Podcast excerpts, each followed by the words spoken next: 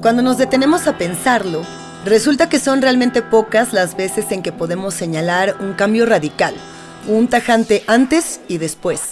Y nos referimos a la mayoría de las cosas. Por lo general, los cambios son graduales, incluso hoy en día. Aunque nos parezca que las inteligencias artificiales, por ejemplo, han hecho una entrada avasallante en lo cotidiano, no es tan así. Basta investigar un poco para comprobar que su origen está años, incluso décadas atrás. Pero hoy vamos a hablar de uno de esos casos excepcionales. Y en esta ocasión, por partida doble o incluso triple, en que podemos con toda certeza señalar una fecha y afirmar que fue en ese preciso momento en que todo dio un giro de 180 grados. Para la ufología, el caso Roswell fue el verdadero punto de quiebre hacia una nueva era. La destrucción de prejuicios y suposiciones y, por sobre todo, la verdad cayendo literalmente del cielo a nuestras manos. Bienvenidos a Turismo Alien Edición Especial. Hoy hablaremos de los entredichos, el encubrimiento, las especulaciones y los intereses oscuros detrás del que puede haber sido el evento más significativo de la historia moderna.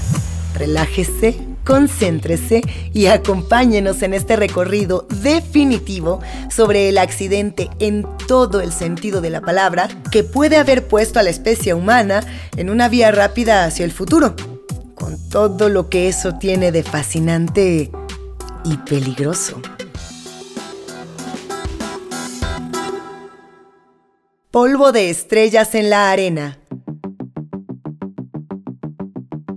Es junio de 1947. La Segunda Guerra Mundial ha terminado apenas dos años atrás. Las bombas arrojadas sobre Hiroshima y Nagasaki le han dado a la humanidad una nueva y aterradora dimensión del alcance destructor de la tecnología, y aunque la guerra ha concluido, la idea que ya ha empezado a inquietar a muchos es que el próximo enfrentamiento, si es que lo hay, será el último. Pero esta no es una preocupación que quite el sueño a los habitantes de Roswell, en Nuevo México. Aquella es una zona rural donde se lleva una vida sencilla y tranquila. Los residentes de esta parte del mapa ignoran o eligen ignorar que a solo 70 kilómetros de allí se realizaron las pruebas nucleares.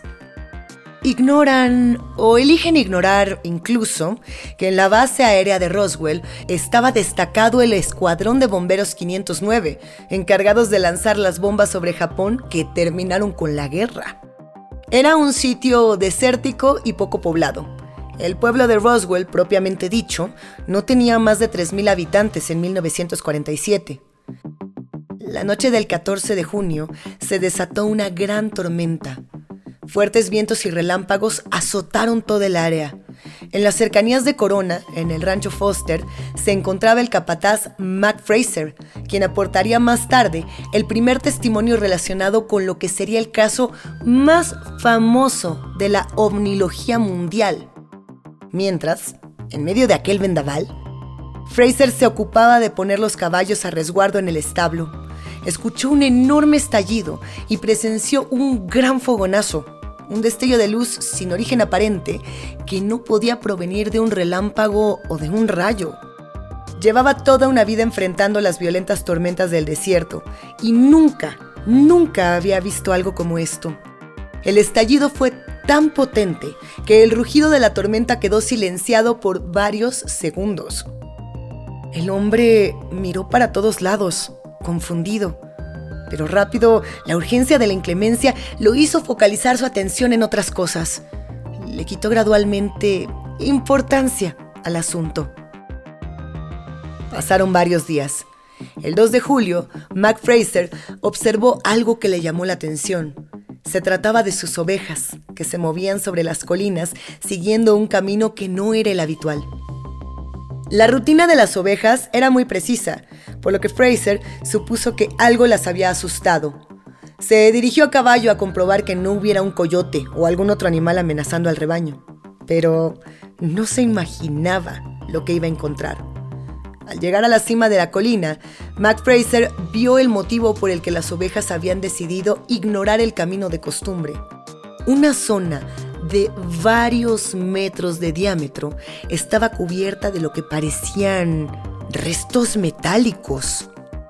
En ese momento, Fraser supuso lo más lógico. Ya que la base de Roswell se hallaba cerca, era probable que un avión o un cohete hubieran perdido el control durante la tormenta y se hubiera estrellado en el desierto. Al día siguiente, el capataz tenía que viajar hasta Corona y decidió llevar consigo algunos trozos del recién hallado metal. Ya en el pueblo, decidió hacer una parada en el bar local. Conversando con el dueño, de quien era viejo conocido, le contó lo que había encontrado en las tierras del rancho. Fraser era un hombre rústico y poco imaginativo, por lo que le preguntó a su interlocutor si estaba dispuesto a ir con él a su propiedad para echar una mirada a los restos del objeto estrellado. El otro no se entusiasmó mucho con la idea y envió a Fraser a hablar con el dueño de la farmacia. Quizá él sí tendría tiempo e interés en ir a echar una ojeada. El farmacéutico no estaba en el pueblo, pero su esposa escuchó lo que Fraser tenía para contar. Rápido, supuso que el asunto podía ser importante. Si el capataz había encontrado los restos de algún aparato accidentado de la base de Roswell, ellos querrían saberlo. Por suerte y casualmente, en la farmacia estaba el único teléfono público de Corona, y la mujer no dudó en poner en comunicación a Fraser con el sheriff del condado, George Wilcox. Tras enterarse de lo ocurrido, Wilcox, a su vez, se puso en contacto con Army Airfield y ellos designaron al mayor Jesse Marcel para investigar este caso. Todo el asunto era inusual, pero no tanto como para suponer un desafío por fuera de los protocolos.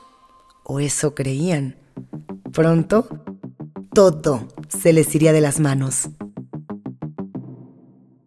Hemos recuperado un platillo volador. Jesse Marcel era un oficial de inteligencia. Había combatido en la Segunda Guerra Mundial y formaba parte del Escuadrón 509 de bombarderos tácticos. Difícilmente se podía encontrar a alguien más calificado para llevar adelante la investigación. Jesse Marcel y el agente de contraespionaje Sheridan Cavitt se dirigieron al terreno del accidente y si bien realizaron un examen que no duró mucho tiempo, fueron concisos con sus conclusiones procedieron a comunicarse por radio con la base de Roswell e inmediatamente ordenaron que nadie se acercara sin autorización. Todo empezó a tomar un tinte extraño. Marcel y Cavit llegaron al lugar en dos automóviles. Pronto los cargaron hasta el límite con material recogido de entre los restos de la colisión. Luego golpearon las puertas del rancho Foster y pidieron pasar allí la noche alegando que la caída de la tarde los había tomado por sorpresa y no querían aventurarse con sus vehículos en la oscuridad, sobre todo porque aquellos eran caminos que no solían transitar.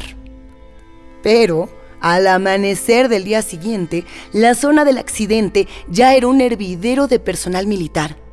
Sorprendido, Fraser se enteró en ese momento que incluso él tenía prohibido acercarse más allá de los límites que los militares habían impuesto en su propiedad. El hombre llegaría a ver, entre indignado y perplejo, cómo unos cuantos camiones eran cargados con cajas de madera. Tras dejar en claro lo que debía pasar y las reglas que debían seguirse, Jesse Marcel se marchó del sitio por supuesta orden de sus superiores que lo precisaban en otro lugar. Como todavía llevaba el coche con algunos de los fragmentos del estrellamiento, los mismos terminaron siendo vistos por su mujer y su hijo. Estos testimonios han llegado hasta hoy sin variaciones. Tanto Fraser como Wilcox dijeron haber visto lo mismo, fragmentos de metal de color rosa o marrón claro, con inscripciones indescifrables. Pero eso no tendría nada de extraño. Lo extraño eran las propiedades de esos materiales. Había finas láminas de metal que no podían romperse ni calentarse al fuego. Además, podían hacerse una bola con la mano y al soltarlas retomaban su forma original sin mostrar ningún pliegue o arruga. Al día siguiente, El 8 de julio de 1947, mientras Marcel se encontraba camino a Fort Knox con los restos del accidente, el oficial de prensa de la base militar comunicó oficialmente y sin rodeos que se habían recuperado los restos de un platillo volador. Y ese es el comienzo de una historia que, hasta el día de hoy, no ha encontrado su punto final.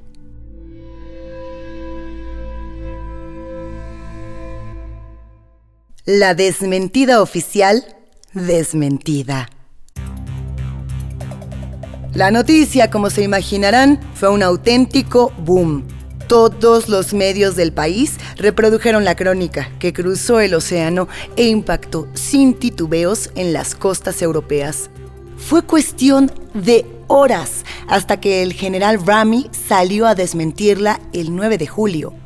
Rami estaba a cargo de la Fuerza Aérea en la región y en un comunicado directo y breve declaró que lo que había caído y se había recuperado en el desierto de Nuevo México era solamente un globo sonda meteorológico. De este reportaje es la famosa foto de Jesse Marcel posando junto a los restos recuperados, que por cierto, sí son los restos de un globo meteorológico. Pero para Fraser y sus hijos, quienes ya mayores superaron el secretismo, todo esto era un engaño. Eso no es lo que papá encontró en el desierto, dijeron. Solo es papel de aluminio y varillas de madera. Lo que papá nos mostró no era de este mundo. La verdad es una bomba contemporizador. Aunque parezca increíble, ese fue el final del caso Roswell. ¿Sorprendidos? Pero es la verdad, no hubo más del caso en sí, hasta que en 1977 el físico nuclear Stanton Friedman retomó la pista y lo que reveló sería la base sobre la que se construyó la leyenda. Leyenda en un sentido figurado, porque la información concreta fue tan explosiva que la onda expansiva ha llegado hasta nuestros días. Friedman entrevistó a los hijos de Jesse Marcel y a Marcel en persona, y buscando en los archivos oficiales de la época, dio con una especie de informes fragmentados, desclasificaciones y verdades a medias, piezas sueltas de un rompecabezas que acabaría por ensamblar para obtener una revelación que sacudiría los cimientos de la ufología una revelación que sería el puntapié inicial para las teorías de la conspiración. Según sostendría tiempo después, todo el escándalo que rodeó al caso Roswell no había sido más que una tapadera, una distracción que tenía como fin encubrir algo más. Un segundo estrellamiento. El estrellamiento. Uno que había dejado como saldo no solo restos de una nave, sino también otra cosa. Sí, lo que escuchan. Entre el primero y el segundo de julio de 1947, la familia Anderson iba en viaje desde Roswell hacia Socorro. Un viaje aburrido y cansado. Buscaban una excusa para detenerse y estirar las piernas. Y en ese momento, la familia observó que había movimiento junto a la carretera. Se detuvieron, bajaron a curiosear había una camioneta de un departamento de gobierno que solía recorrer las llanuras haciendo estudios geológicos para un proyecto de conservación de suelos. Hasta ahí nada extraño o misterioso. Pero al acercarse apenas pudieron creer lo que veían. Se trataba de un objeto de 8 o 9 metros de diámetro incrustado en una ladera. El objeto, en forma de disco, mostraba una enorme rajadura casi estaba partido en dos y alrededor había dos o tres cuerpos tirados en el suelo. Parecían muertos o gravemente heridos. Pero lo más impresionante fue que había alguien de pie, alguien con vida. Y ese alguien no era humano. La descripción habla de un ser de baja estatura, de no más de un metro veinte, delgado, compacto, casi como una síntesis de un cuerpo humano vestido con un traje ceñido, este traje de una sola pieza. Pero lo más importante era la cabeza, demasiado grande, con ojos enormes y sin cabello. Tampoco se veían orejas o nariz, solo agujeros pequeñitos. Otro detalle eran las manos, grandes, delgadas y de cuatro dedos. Para ese momento ya había 10 o 12 personas alrededor de este objeto. Se había sumado un grupo de estudiantes de arqueología que estaban revisando un asentamiento indígena en la zona. Mientras luchaban entre el recelo de acercarse a la nave y el impulso de ayudar a estos extraños seres, la escena fue interrumpida por la llegada repentina de un convoy militar. En cuestión de minutos, los uniformados tomaron control de la situación, retirando a los testigos y rodeando el sitio del accidente. Al mismo tiempo, una grúa y un camión de carga llegaron hasta el sitio, y eso fue lo último que los testigos pudieron ver. Todos ellos fueron aislados, interrogados y finalmente amenazados hombres, mujeres y niños por igual. Los militares les ordenaron guardar silencio y no contar jamás a nadie lo que habían visto. Si lo hacían, bueno, ya tenían los nombres y datos de todos y cada uno de ellos. No usaron eufemismos, los buscarían y los matarían. No sería la primera vez, dijeron, que un cadáver se perdiera para siempre en el desierto. Cuando todo encaja, Los cuerpos parecían ser el centro del problema, porque el testimonio de un hombre vino a echar gasolina sobre las pequeñas chispas de la duda. Su nombre era Glenn Dennis, un trabajador de la funeraria de Roswell. En 1974, Glenn recibió el encargo por parte del ejército de los Estados Unidos de fabricar ataúdes pequeños, como los que se utilizan para los niños. Que varios niños pequeños hubieran muerto a la vez en una región de población tan reducida sería excepcional. Todos habrían estado hablando de ello, pero ni Glenn ni nadie en Socorro, Corona o Roswell oyeron hablar jamás de esas muertes. De todos modos, la orden venía del ejército y Glenn entendió que lo mejor era ponerse a trabajar y no hacer preguntas. Las cosas se pusieron más extrañas cuando poco después volvieron a ponerse en contacto con él, esta vez para pedirle información acerca de cómo conservar un cuerpo intacto sin usar productos químicos. Glenn sugirió utilizar hielo seco en un recipiente hermético y la cosa quedó ahí, por poco tiempo. Las tareas de Glenn como empleado de la funeraria no se limitaban a tratar con decesos y preparar funerales. El área no contaba con muchos servicios específicos, por lo que sobre Glenn Dennis solían caer otras tareas. Por ejemplo, el traslado de heridos y personal médico en caso de accidentes solían ser parte de sus ocupaciones. Y fue mientras realizaba el traslado de un piloto herido a la base de Roswell cuando vio un despliegue inusual cerca de los hangares. Mientras observaba, una enfermera a la que conocía salió por una puerta trasera de la base militar y con una expresión de terror en su rostro le preguntó, Glenn, ¿qué estás haciendo aquí? La enfermera estaba, según Glenn, alterada hasta el punto que pensó que iba a sufrir un ataque de nervios. Ante las preguntas de Glenn, la mujer, sin dejar de mirar en todas direcciones, como si temiera que la detuvieran, simplemente dijo, obligaron a diseccionar a un extraterrestre. Luego de eso, Glenn nunca volvió a verla. Antes de despedirse, la mujer le pidió que nunca revelara su nombre, promesa que él siempre mantuvo. A esta declaración se suma el relato y la búsqueda desesperada de un joven soldado que estaba saliendo con una enfermera de la base y que de un día para el otro desapareció. Y no solo eso, las autoridades militares sanitarias negaron que la mujer hubiera trabajado allí jamás. Va una pequeña pero sugerente acotación personal. Hace pocos años, los informes sobre el caso Roswell eran muy populares. Internet estaba lleno de foros, blogs, notas y debates. Pero, mientras realizábamos la investigación para este programa, notamos que mucha de esta información, la mayoría de hecho, ya no está disponible. En su lugar, la red se ha llenado de estudios, informes y publicaciones que niegan todo aquello que leímos durante décadas. Esto llegó a tal punto que debimos recurrir una vez más a nuestra biblioteca personal, a nuestros libros viejos, nuestras publicaciones privadas, intactas e incluso en papel. Piénsenlo un momento y pasemos al último y más espectacular giro de este caso apasionante. Matilda O'Donnell McElroy. La historia de Matilda O'Donnell McElroy salió a la luz recientemente, en 2008. Para ese entonces, Matilda tenía 83 años y fue entrevistada por el ufólogo Lawrence Spencer. Pero, ¿quién era Matilda O'Donnell?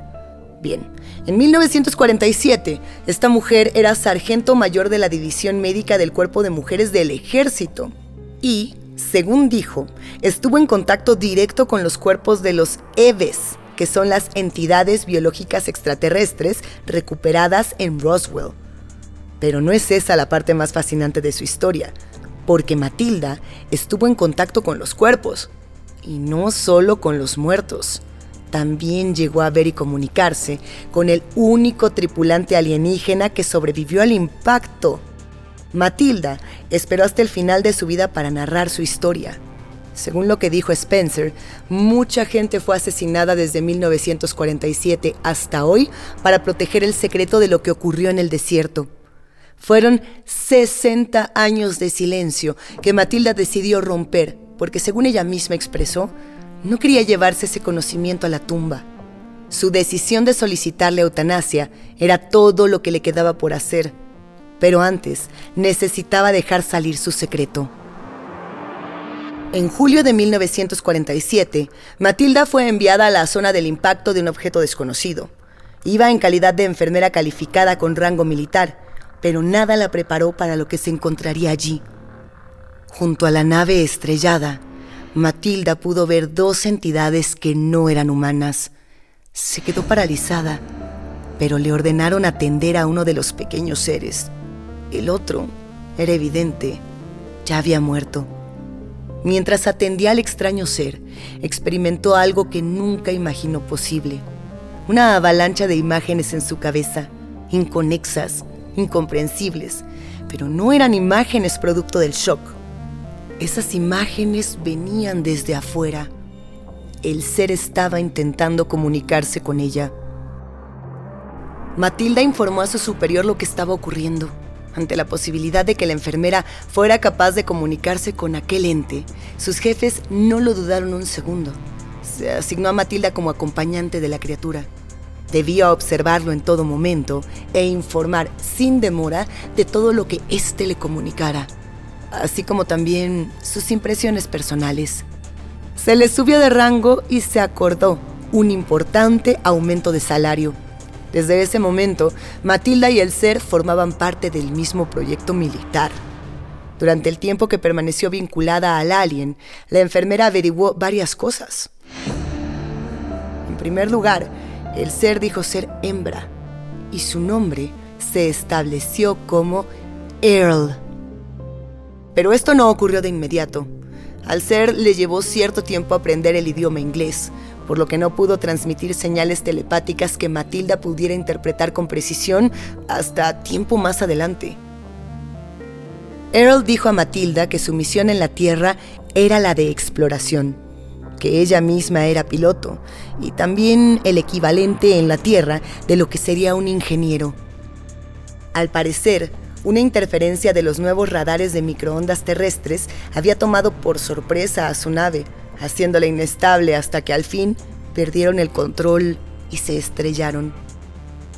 Pero una de las más sorprendentes revelaciones que Earl le confió a Matilda fue que ella no era un ser como nosotros lo comprendíamos. Su cuerpo era un huésped, una especie de biorobot creado a partir de tejidos sintéticos, es decir, un organismo simplificado al máximo que podía ser habitado y animado por los de su especie.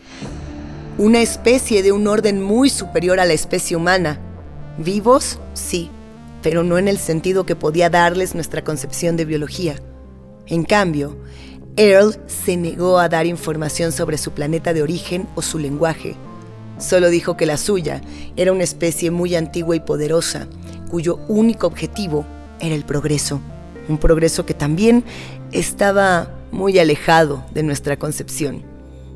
Cuando Matilda le preguntó a Earl cuánto tiempo había estado visitando la Tierra, la criatura respondió que desde mucho antes de la aparición de los humanos.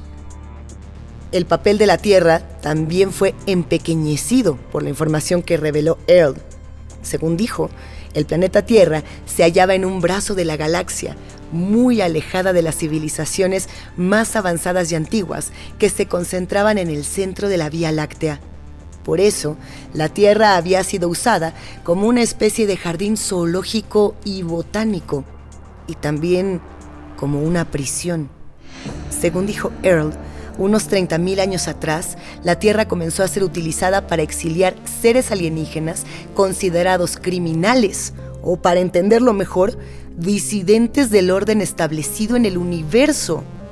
Los reductos subterráneos que servían de prisión a estos seres se encontrarían en las montañas Ruensuri en África, en los Pirineos y en las estepas de Mongolia. Pero las revelaciones y la presencia misma de Earl no durarían mucho tiempo. Sin previo aviso, el cuerpo del alienígena dejó de funcionar. Earl decidió abandonar a su huésped sintético y la comunicación terminó para siempre. Conclusiones. El caso Roswell ha sido el punto de partida de miles de artículos, cientos de libros y decenas de series y películas. Teniendo en cuenta que hoy, en la tercera década del siglo XXI, ya no queda ningún testigo directo con vida, los hechos parecen cada vez menos nítidos. Y hablamos de los hechos en general, no solo de la ufología o de este caso en particular. De un año a otro, la información se afirma y se refuta para volver a afirmarse en una especie de círculo neurótico donde la confusión y el desacuerdo son la regla y no la excepción. Si debemos quedarnos con algo, probablemente lo más lúcido sea atesorar las afirmaciones de los testigos que vieron materiales de unas características inexplicables. Los niños que observaron criaturas que no eran humanas. La enfermera que desapareció después de decir algo que, de haber sido mentira, no significaba ningún riesgo real para nadie. Claro que hay más cosas ligadas a este incidente proyectos secretos que se abrieron solo para contemplar lo ocurrido en aquel desierto, por ejemplo. Pero ya habrá tiempo para dedicarnos a ello. Ahora los minutos se acaban y precisamos sacar una estremecedora conclusión final. El inmenso salto que dio nuestra tecnología desde 1947 hasta la fecha es, para muchos, muy difícil de explicar sin que haya existido un atajo, un evento fortuito que nos llevó muchos años casilleros por delante, de donde la lógica de nuestra evolución tecnológica indica que deberíamos de estar. Antes de Roswell, nuestra idea de las naves y los habitantes de otros mundos era casi caricaturesca. Hombrecitos verdes y naves en forma de cohete con muchas palancas y perillas. Luego, eso cambió radicalmente comenzamos a visualizar a estos visitantes como algo muy distante a las ruedas y engranes de nuestras torpes máquinas. Pero, más allá de eso, basta con que, al finalizar este programa, abran el navegador de Google en su smartphone de pantalla táctil y se conecten por Wi-Fi a una inteligencia artificial. Solo deténganse a pensar en lo que acaban de hacer. Sorprendente, ¿verdad? Puro avance humano o la prueba rotunda de que hemos tenido un contacto con algo proveniente del espacio que nos ayudó a llegar hasta donde estamos. Como siempre, cada uno elegirá en qué creer.